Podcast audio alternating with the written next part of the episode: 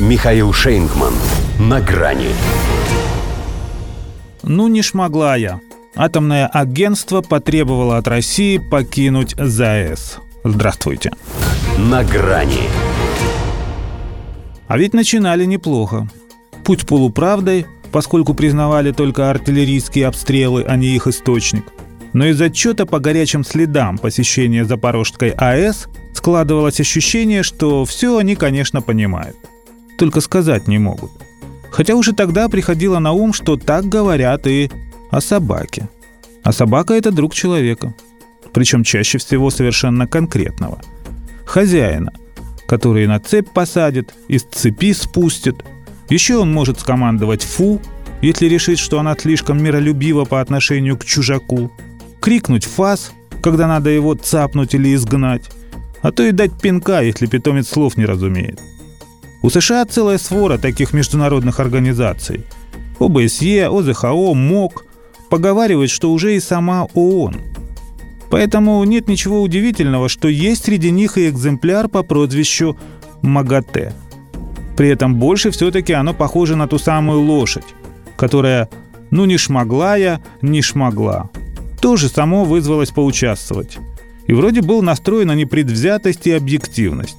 Инспекторы, казалось, где-то даже мужество проявили, чтобы увидеть все своими глазами. И ведь видели. Но в резолюции Совета МАГАТЭ написали только то, что слышали. Из Вашингтона и Лондона. А что они еще могли написать, если текст для верности доверили сочинить представителям Канады и Польши от имени Украины, которая в правление агентства и вовсе не входит?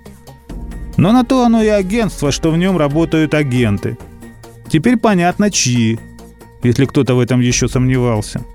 Россия должна очистить помещение и прилегающую к нему территорию. Ради такого вывода МАГАТЭшникам можно было и не рисковать.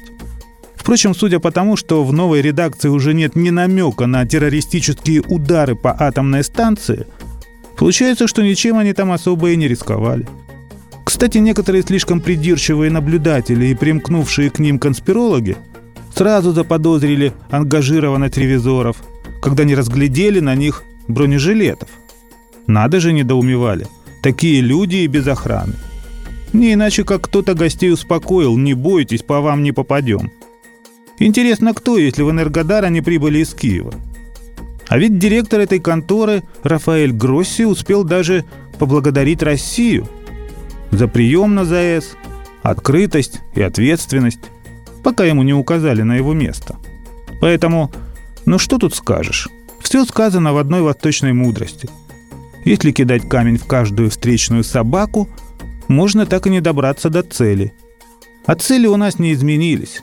Демилитаризация и денацификация. Вот и МАГАТЭ просит нас о том же. Освободить станцию и все вокруг. Ну, станцию мы от всякой нечисти уже освободили, а над вокруг работаем. Там, на том берегу, как раз укронацистский мусор подвозят и сваливают в одну кучу.